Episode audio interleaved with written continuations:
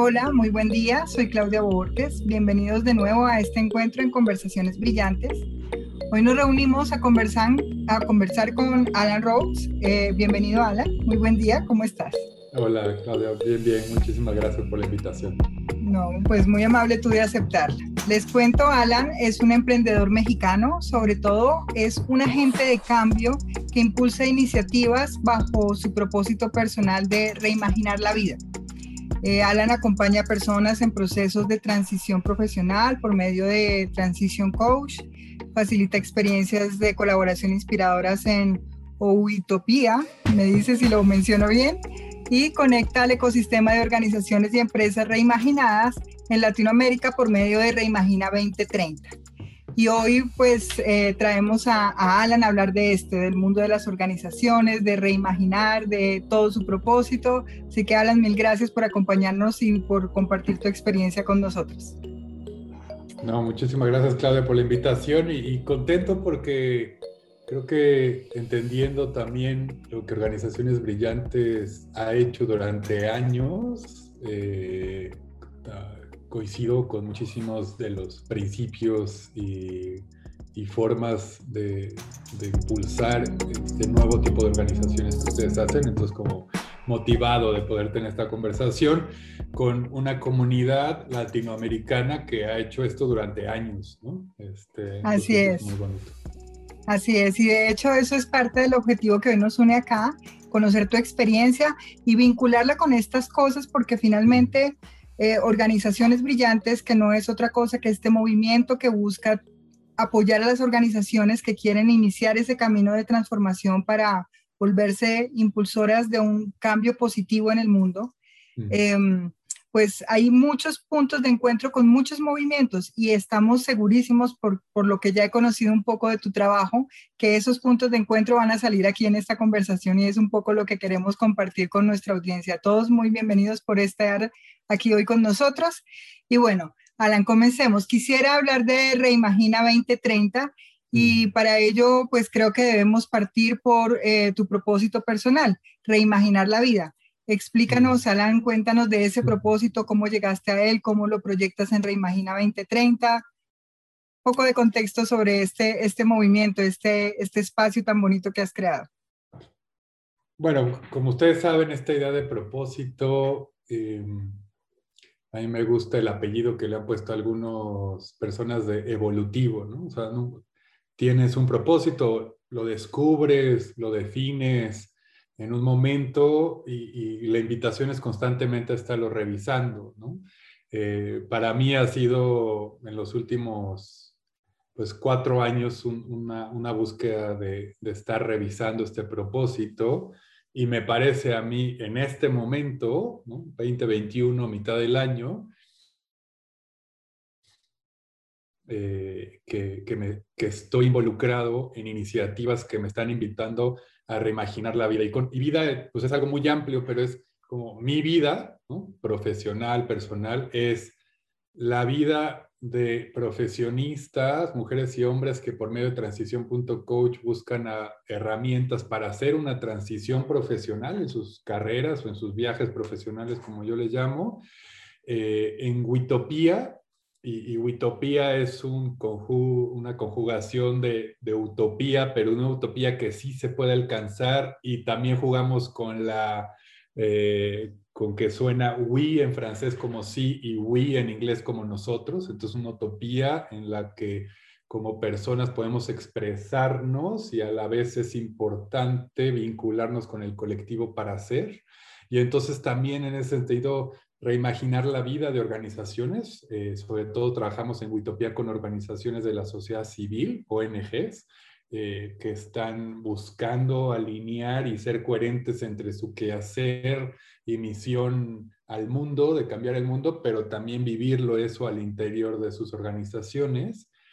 Y finalmente, pues en Reimagina 2030, que fue una iniciativa que nació a la mitad de la pandemia el año pasado, como crear un espacio de conexión entre movimientos y comunidades eh, en Latinoamérica que están que llevan mucho tiempo, que llevan mediano tiempo, que llevan poco tiempo, pero buscando estas nuevas maneras de, colaborar ¿no? en organizaciones y en empresas. Entonces, Reimagina 2030 con una visión a 10 años, se plantea hacer ese espacio de encuentro de todas estas formas de, reimaginarse ¿no? como organizaciones. Entonces, a eso, así es como llego a este propósito de que estoy metido en varias iniciativas y creo que me está invitando a la reimaginación. Ya no, más allá, digo yo, de la innovación, eh, porque la innovación es mejorar algo que ya está bien hecho, pero estamos en un momento para mí histórico en el que tenemos que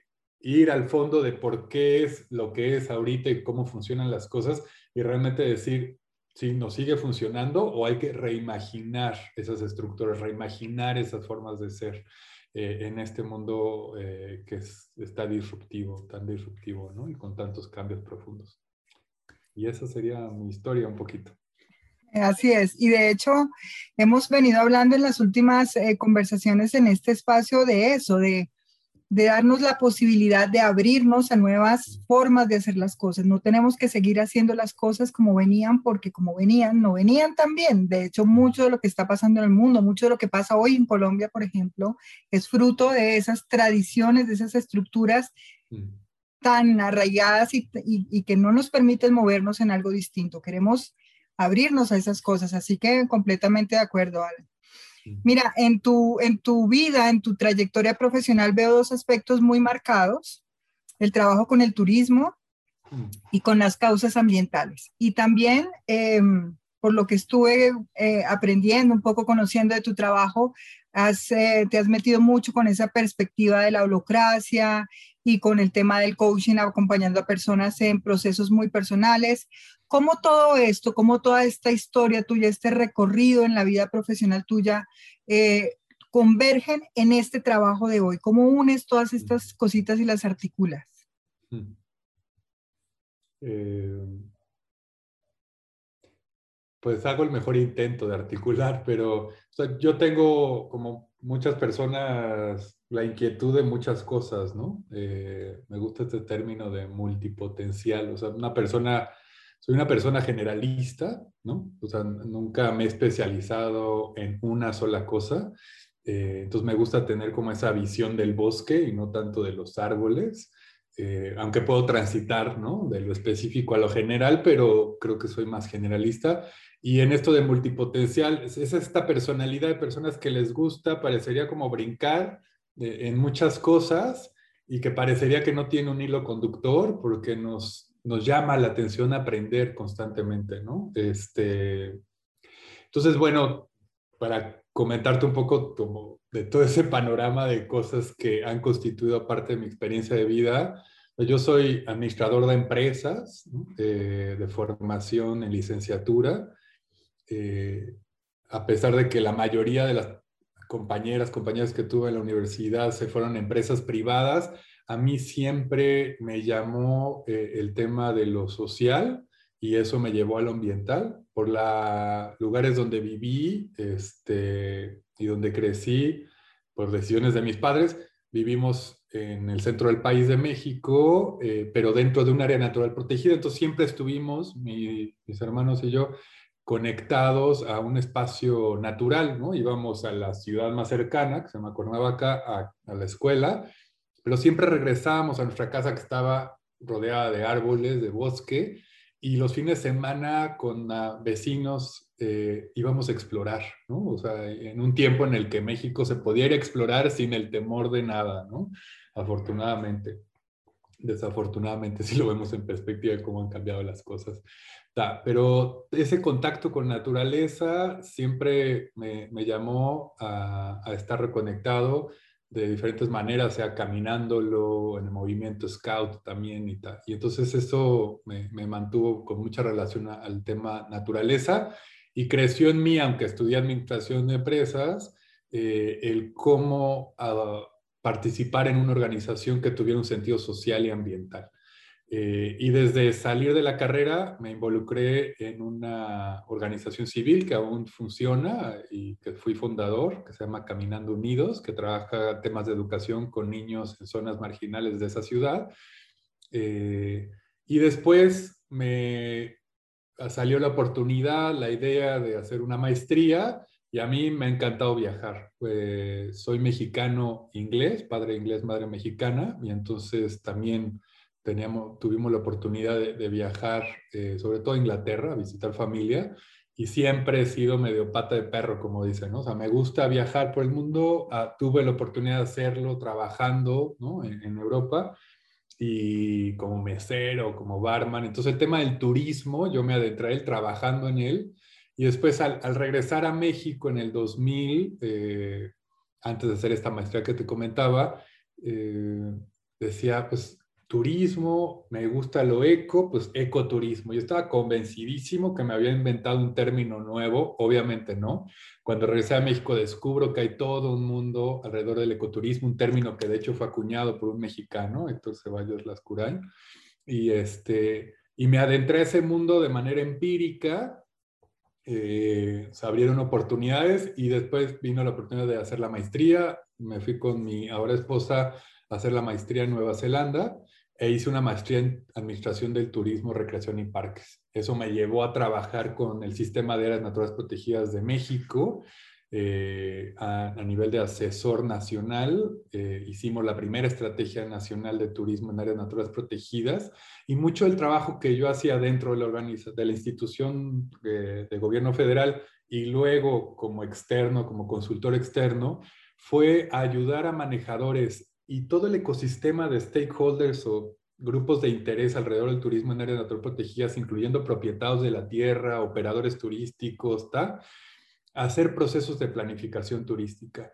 Y, pues ahí como que creció mis habilidades en temas de facilitación, eh, facilitar procesos de toma de decisión, de planeación, pero una frustración que siempre tuve al final de muchos de estos procesos es que esos planes quedaban muy bonitos en papel y nunca pasaba nada. Eh, y una de las razones, aunque hacíamos procesos muy participativos, toma de decisión por consenso, este, no había la gobernanza, las estructuras de gobernanza para poder darle continuidad a esos procesos de planeación.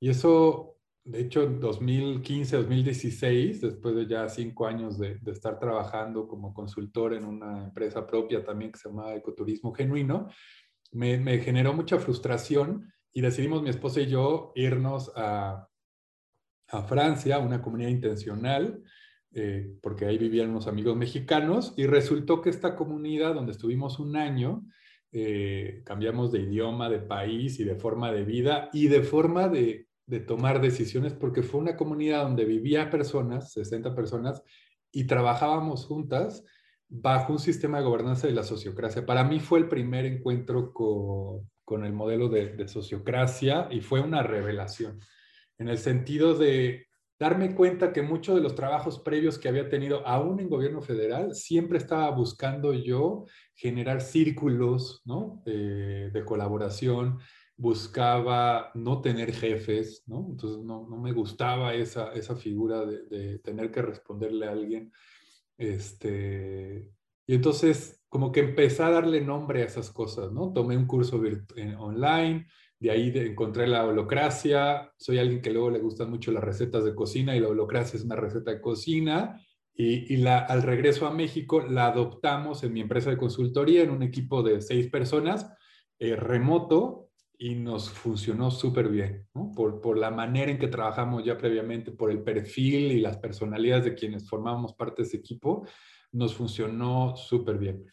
Eh, y de ahí, bueno, vino ya el descubrimiento de la sociocracia y la empresa esta de consultoría dedicada a temas de turismo eh, se fusionó el año pasado con una asociación civil. Entonces todo el equipo formó parte de otra organización y yo quedé un poco en el limbo a propósito, porque buscaba ya migrar del tema turístico hacia esto del organizacional, regresar a mi carrera de administración de empresas, pero con una búsqueda de nuevas formas de gestionar organizaciones y empresas. y como he estado involucrado principalmente con organizaciones civiles, pues es ahí donde he enfocado como el trabajo que hacemos ahora desde Witopía. Y así han sucedido las cosas y así las he enlazado. Y esa es una larga respuesta a una pregunta concreta que me hiciste, ¿verdad? No, está perfecto porque nos dio un panorama muy amplio de todo lo que tú has aprendido, Alan. Muchas gracias.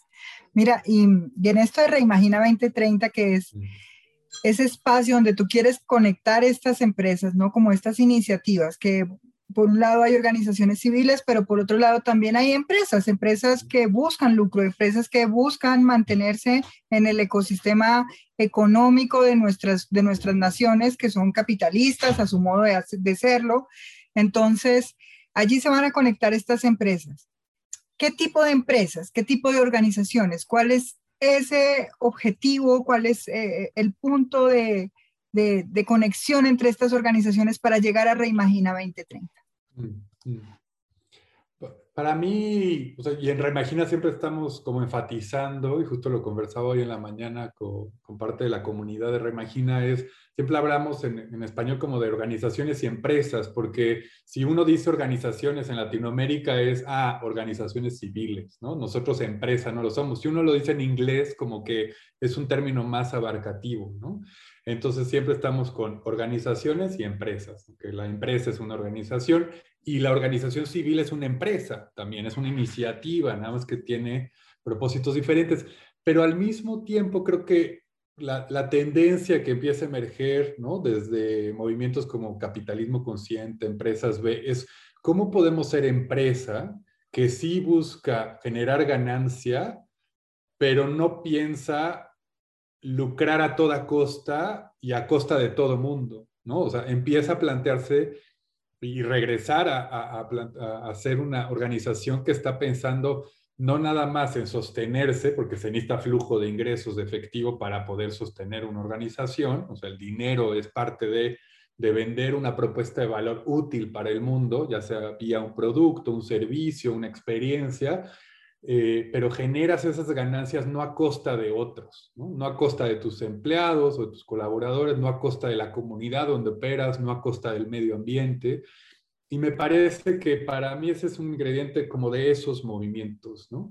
Este, y que en el paraguas le llamo yo de, de organizaciones reimaginadas, porque no, no buscamos ser, Reimagina 2030 no busca ser otro movimiento más o otro apellido más a estas tendencias, ¿no? Creo que ya hay suficientes y con mucho más trayectoria como organizaciones brillantes, como empresas beta, sino más bien eh, ser un espacio de encuentro, ¿no? Entonces, Reimagina 2030 se plantea como un evento, como espacios de encuentro, pero no como otra manera de ser empresa. Más bien busca aglomerar todas esas expresiones de esa búsqueda que como empresarias o empresarios, emprendedores podemos tener a hacer, lograr un propósito, tener un impacto positivo en el mundo, a la vez que vivimos eso coherentemente al interior de nuestras organizaciones. Eh, entonces, en ese sentido, eh, ahí es donde creo yo que están más bien reimagina buscando esos puntos de, de encuentro, esos puntos similares en vez de estarse enfocando en las diferencias y planteando, ah, eso creemos que está mal, en realidad lo bueno es esto. No, son, son diferentes expresiones de una misma búsqueda que este tiempo que nos está tocando vivir está emergiendo y es el futuro que está emergiendo. Y digo yo, lo he compartido en otras como conversaciones, es, es inevitable, ¿no? O sea, sucederá porque es lo natural que tiene que suceder. Y a mí en ese sentido también algo que me ha inspirado mucho eh, es esta idea de la biomímesis, de cómo podemos inspirarnos en cuestión desde tecnología hasta tecnología de, técnica a tecnología social, eh, en, en, procesos, en ecosistemas y en especies de la naturaleza, que formamos parte de, ¿no? y no somos cosas aparte, sino somos parte de la naturaleza. Entonces, ¿cómo podemos incorporar como esa inteligencia evolutiva de millones de años y a entenderlo y a comprenderlo en estos procesos regenerativos que tenemos que vivir en nuestras sociedades humanas eh, para poder salir adelante de estas crisis de manera avante y positiva. ¿no? Así es, Alan, y de hecho, mira que en esto que me estás comentando ahora, encuentro eh, toda la conexión con organizaciones brillantes que, como tú lo dices, eh, pues es una, un, movimiento que de alguna manera también permite converger muchos modelos, ¿no? No es, eh, no, con organizaciones brillantes hablamos de los principios que, que, que tienen eh, organizaciones que logran brillar y, e iluminar el mundo, más allá del cómo llegar a ello. El cómo llegar a ello hay muchas formas, ¿no? Podemos utilizar muchas teorías, unirlas, mezclarlas, la receta que tú dices típica, ¿no? Pero es, es como fijarnos en, que cumplamos como cuatro cosas fundamentales. Y para organizaciones brillantes, cosas que tú mencionaste, eh, está mantener un propósito trascendente delante de las ganancias, lo que tú bien decías, no, no irnos a, ser rentables a costa del mundo, no crecer disparadamente eh, como si no hubiera límite para nada. Eh, no, no puede ser ese el enfoque. Debería ser para poder brillar, para poder ser lindo, eh, tener una vida linda desde la empresa, es tener un propósito realmente que nos trascienda, que deje huella, que, que, no dependa de quién es el dueño, ¿no? Es de toda una organización. Eh, las organizaciones se comportan como seres vivos y ahí está hablando de, lo que ya nos mencionabas, ¿no? De somos parte de la naturaleza y como seres humanos que componemos las organizaciones, pues nos asimilamos a un ser vivo dentro de la organización. Y como somos organizaciones conformadas por seres humanos, pues un enfoque importantísimo de las organizaciones es validar que las personas que estén allí sean felices, que se desarrollen, que se promuevan, que bueno, cosas de las que nos has hablado, somos parte de un todo, es, sería como ese cierre, ¿no? Somos parte del ecosistema de empresas, pero también parte del planeta, pero parte, también parte de, la sociedad, de, la política, de los resultados, de, la vida misma. Así que, pues estamos completamente alineados en, la visión, Alan, indudablemente. Em, en Reimagina 2020 tú le das como punto de partida a este proyecto, ¿no? Allí se reunieron, charlaron de muchas cosas, esto fue un proceso virtual bien bonito. Cuéntanos qué pasó allí, qué, temas se abordaron, cuál fue la dinámica, cuáles fueron las conclusiones, qué viene para el 2030, qué va a cambiar, no sé, cuéntanos todo lo que, lo que salió de allí que me parece tan importante y tan valioso. Ya, y antes de contestar a esa pregunta, quisiera subrayar lo que dijiste en los principios, porque como yo te comentaba un poco como mi historia de cómo llegué a estos temas, eh, inicié mucho y mi enfoque fue mucho en la práctica. A mí me gusta como agarrar cosas teóricas, pero más bien llevarlos a la práctica.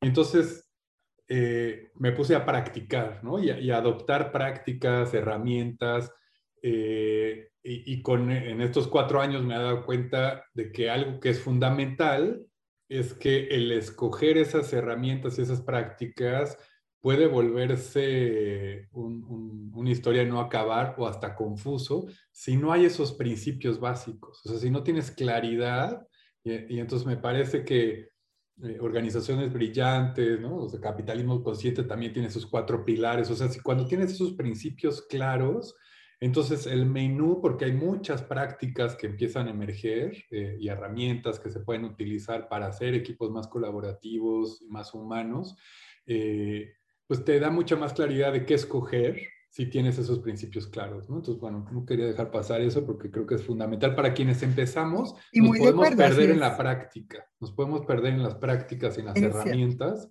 que creyendo que con eso entonces ya somos autogestivos o con eso ya somos una organización brillante, pero si los principios y también creo que los valores no están eh, claros, eh, te puedes encontrar con una organización que dice, ah, pues es que nosotros somos, y, ya te metes y, y, no es cierto, o sea, ya te das cuenta cómo la gente está sufriendo, digamos, el sistema que han adoptado esa organización. Y de hecho eso es lo que nosotros llamamos como la brújula, porque finalmente es lo que, lo que da el norte, lo que da el, el, camino, como hacia dónde nos dirigimos. ¿Qué usamos? No importa. Ese es el norte, es allá donde queremos llegar. Sí, es clarísimo. Muy bien, Alan. Sí, muchas gracias. Sí. sí, totalmente es el norte. Y creo que, digo, el siguiente nivel también, y lo habla Peter Senge, ¿no? En la quinta disciplina, como de los modelos mentales. O sea, el darnos cuenta que en estos procesos todos y todas traemos ya nuestro bagaje. Cultural, personal, familiar, de cómo vemos la vida y, y estos procesos, y son donde empiezan a ver los dolores de estos procesos de transición, eh, si no damos el espacio para darnos cuenta que lo que nos bloquea, nos obstaculiza, nos genera conflicto, son esto, estos modelos mentales que funcionaron, como decías antes, para el mundo de antes, pero ahora ya no.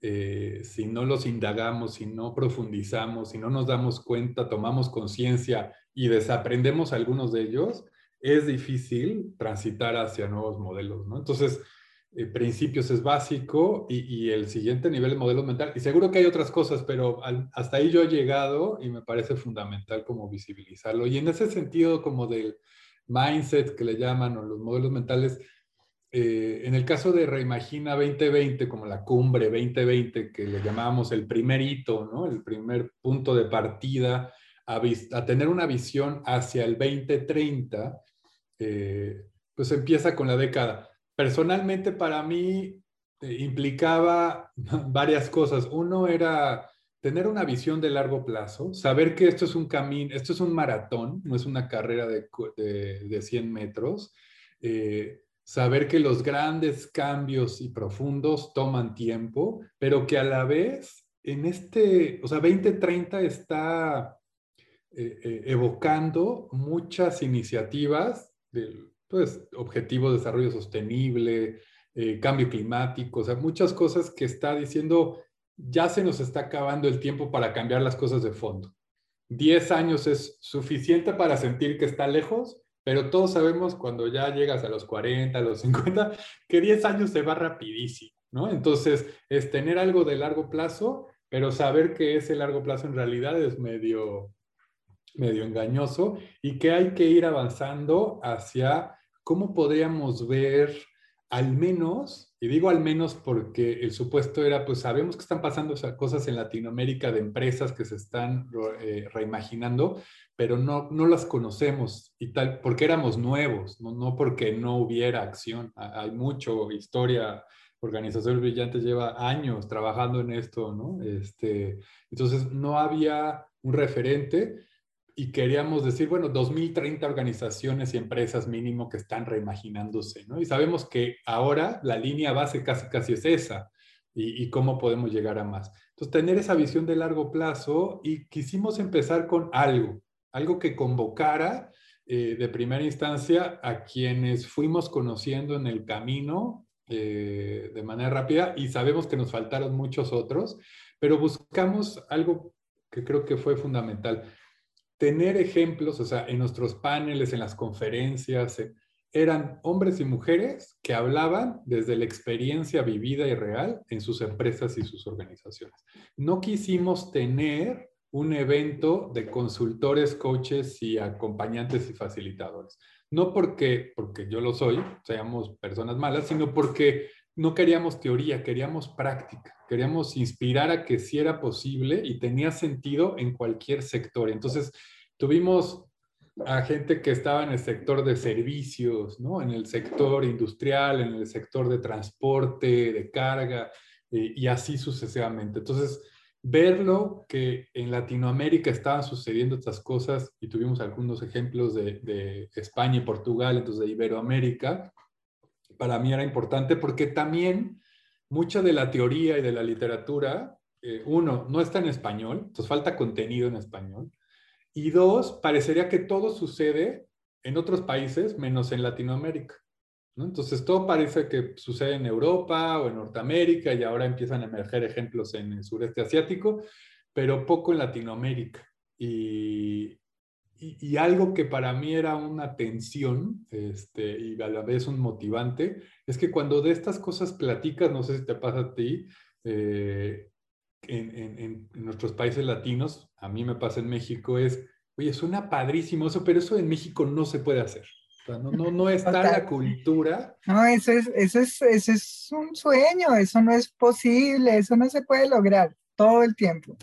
Todo el tiempo. Y para mí era una frustración porque, sea, a ver, yo tengo una empresa holocrática de consultoría y funcionamos. eh, aparte somos remota y aparte manejamos los recursos de cuánto necesitas para hacer el viaje del proyecto tal, pues tanto, pues se te deposita sin tener que preguntarte por qué sí, por qué no. Obviamente todo tiene que ser facturado porque tiene que entrar a la, a la contabilidad, pero con esa transparencia y esa confianza. Entonces, claro que se puede, ¿no? Nada más que ese es, es otra vez modelos mentales que traemos atrapados, no es que no puedes confiar en Claro, es que en, una empresa no puedes confiar, ¿no? La transparencia en todo, pero en lo financiero no. Ese tipo de modelos que tenemos, porque lo financiero lo tiene que manejar es el dueño y el de finanzas. Y mm. para de contar, nadie más tiene por qué enterarse de los números. Sí, y, y lo contraproducente que eso puede ser, porque entonces estamos constantemente viviendo en una cultura de la desconfianza, ¿no? Eh, y después queremos innovación, ¿no? Pero ¿cómo vas a innovar si no confías que esa persona pues está diciendo que por aquí puede haber una idea interesante, pero no, no, no, a ver, ¿cuánto presupuesto necesitas, ¿no? O no, a ver, tiene que ir aceptado por el dueño o la dueña de la empresa que trae sus propios eh, modelos mentales, que tiene buenas ideas, pero ese no le va a causar, no le, no le hace clic, como dicen, y entonces no va a confiar en esa idea cuando puede ser la siguiente gran oportunidad de crecimiento de la empresa. Eh, entonces está, o sea, como que esa parte a mí me movía mucho. Entonces, Reimagina 2020 eh, fue un evento muy concreto de dos días, muy intensivo con paneles, conversatorios, eh, talleres, conferencias magistrales, muy motivante porque uno se da cuenta de, la energía positiva que hay, ¿no? O sea, la conversación, vamos a hablar, ¿no? Contigo, con Agustín, ¿no? Eh, y de poder compartir lo que hacemos, no parte desde el temor de, ah, no, me van a robar la idea, no, no voy a compartir nada. parte desde, tú estás haciendo lo que tienes que hacer para cambiar el mundo y yo estoy haciendo lo que y encontramos esa coincidencia y compartamos todo porque hay tanto por hacer que ah, el pastel es tan grande y entonces ese enfoque de la abundancia en vez de la escasez, eh, me parece que en esta nueva manera de ver las empresas y las organizaciones abre una gran oportunidad dentro de la crisis, de lo negativo que vivimos ¿no? en nuestros países. Sí, de hecho nosotros hablábamos hace, hace unos días en, un grupo de, son, somos millones de empresas, es decir, en el mundo eh, el segundo, y eso es algo que dice Agustín con mucha frecuencia, el, el, segunda, el segundo movimiento con más fuerza en el mundo después de la familia es la empresa. Hay miles, hay millones, hay mucho espacio donde trabajar, pero cada cual tiene que hacer lo que tiene que hacer sin estarse preocupando por si el otro está haciendo lo mismo o no. Es, es grandísimo el escenario. Sí. Y hay mucha tarea. Y hay que ser honestos, o al menos yo trato de serlo conmigo mismo, porque pues al final venimos de una cultura que nos ha invitado desde la escuela, tal vez nuestras familias también, de la competencia. ¿no? O sea, yo al final estudié administración de empresas en una de las universidades privadas ¿no? más grandes de México y, y, el enfoque era hay que vencer a la competencia, ¿no? hay que destruir, hay que ganar eh, mercado.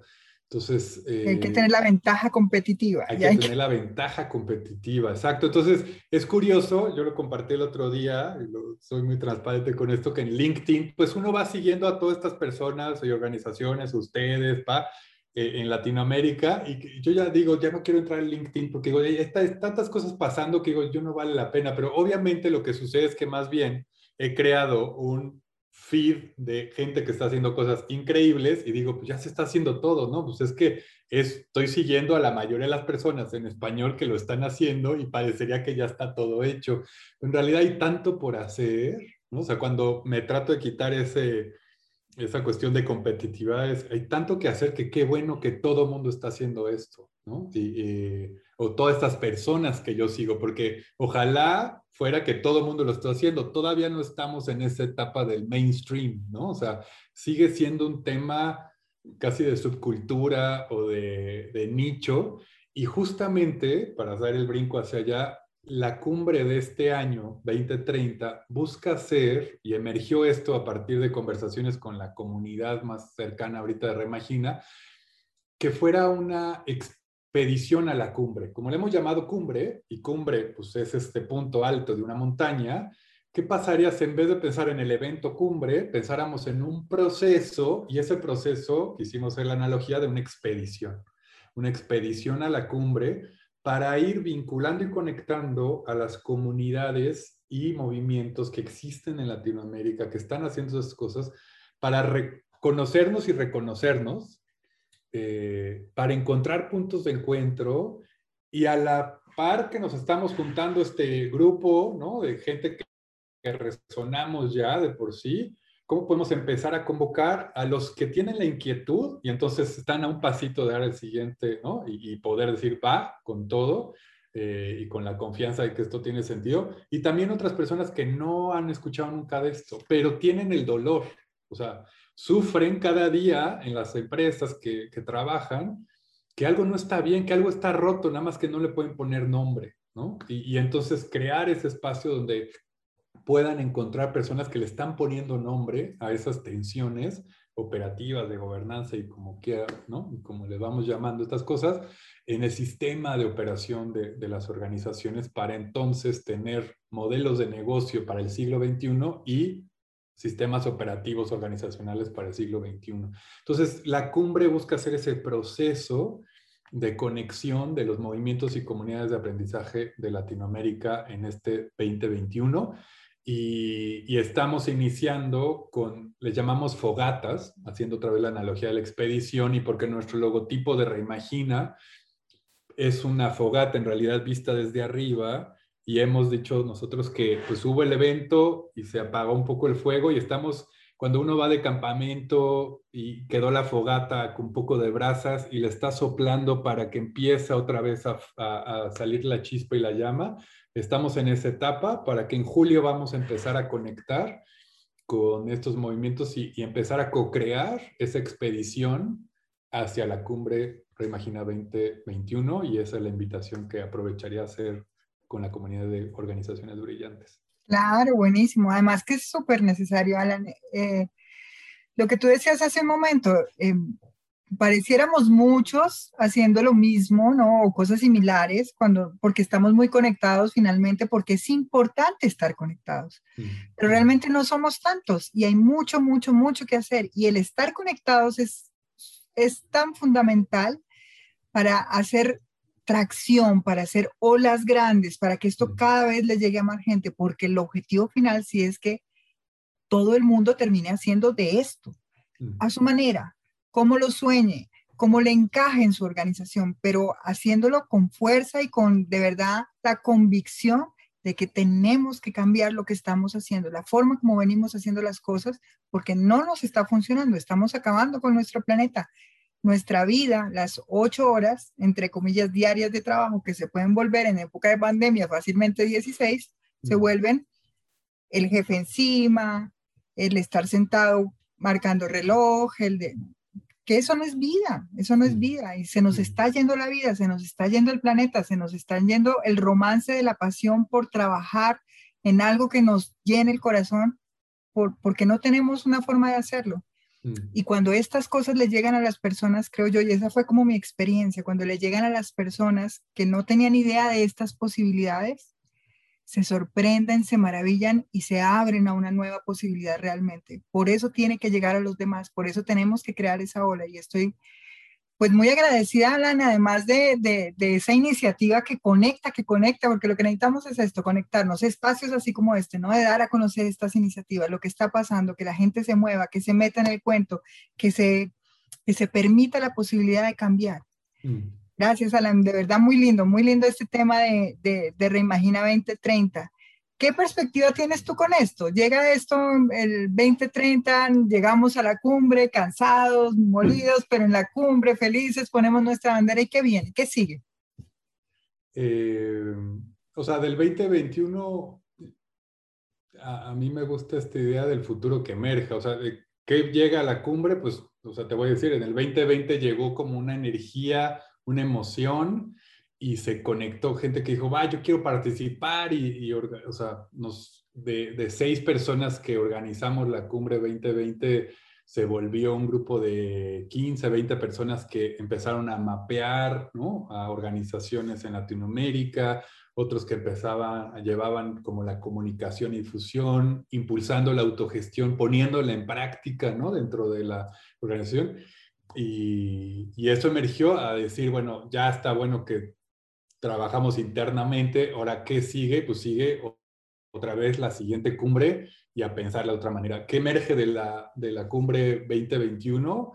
Pues ya veremos, ¿no? O sea, eh, en ese sentido no hay un plan eh, predefinido, porque pues también el futuro va emergiendo y, y, la energía de quienes participen pues va llevando, ¿no? Pero al menos eh, crear una plataforma de comunicación, ¿no? De primera instancia en ese evento y en ese proceso y virtualmente para que quien esté indagando encuentre un punto que luego lo lleve a todas esas posibilidades, ¿no?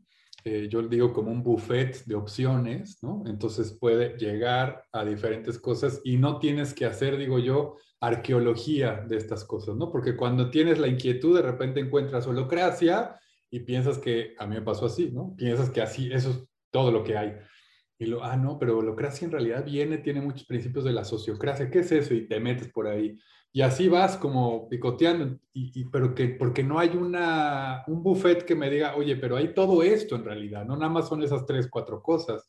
Y entonces ampliar esa visión creo que para mí sería un logro también de, de este año, de lograr tener una plataforma Reimagina 2030 eh, donde puedas conectar con todo eso de manera más clara, vía la página web, redes sociales y tal.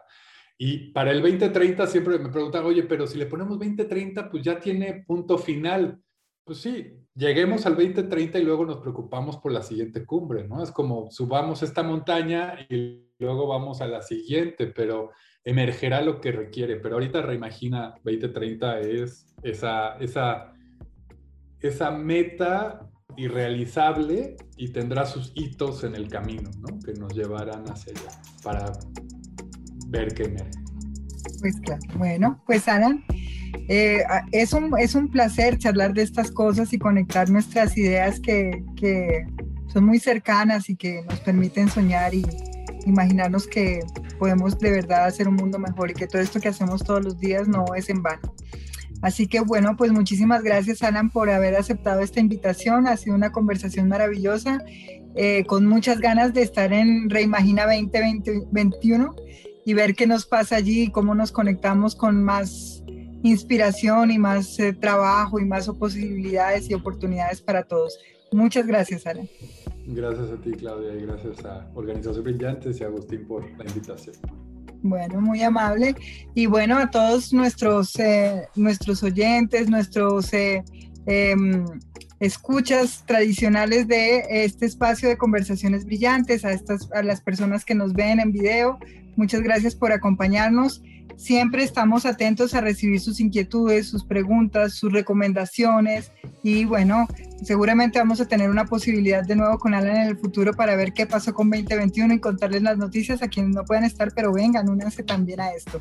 Bueno, Alan, muchas gracias, que tengas un lindo día, muy amable por tu presencia. Gracias, hasta luego. Hasta luego.